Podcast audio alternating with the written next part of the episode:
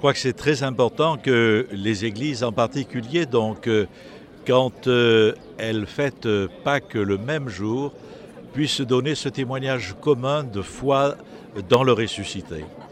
C'est vrai qu'il y a eu des divisions, il y a aujourd'hui encore des points qui nous séparent dans la compréhension de la foi, mais l'essentiel vraiment nous est commun. Et l'essentiel, c'est la foi dans le Christ ressuscité. Le Christ qui vient à notre rencontre aujourd'hui, qui nous donne son esprit, qui nous donne euh, aussi cette mission de témoigner de notre foi, témoigner d'une espérance pour le monde d'aujourd'hui.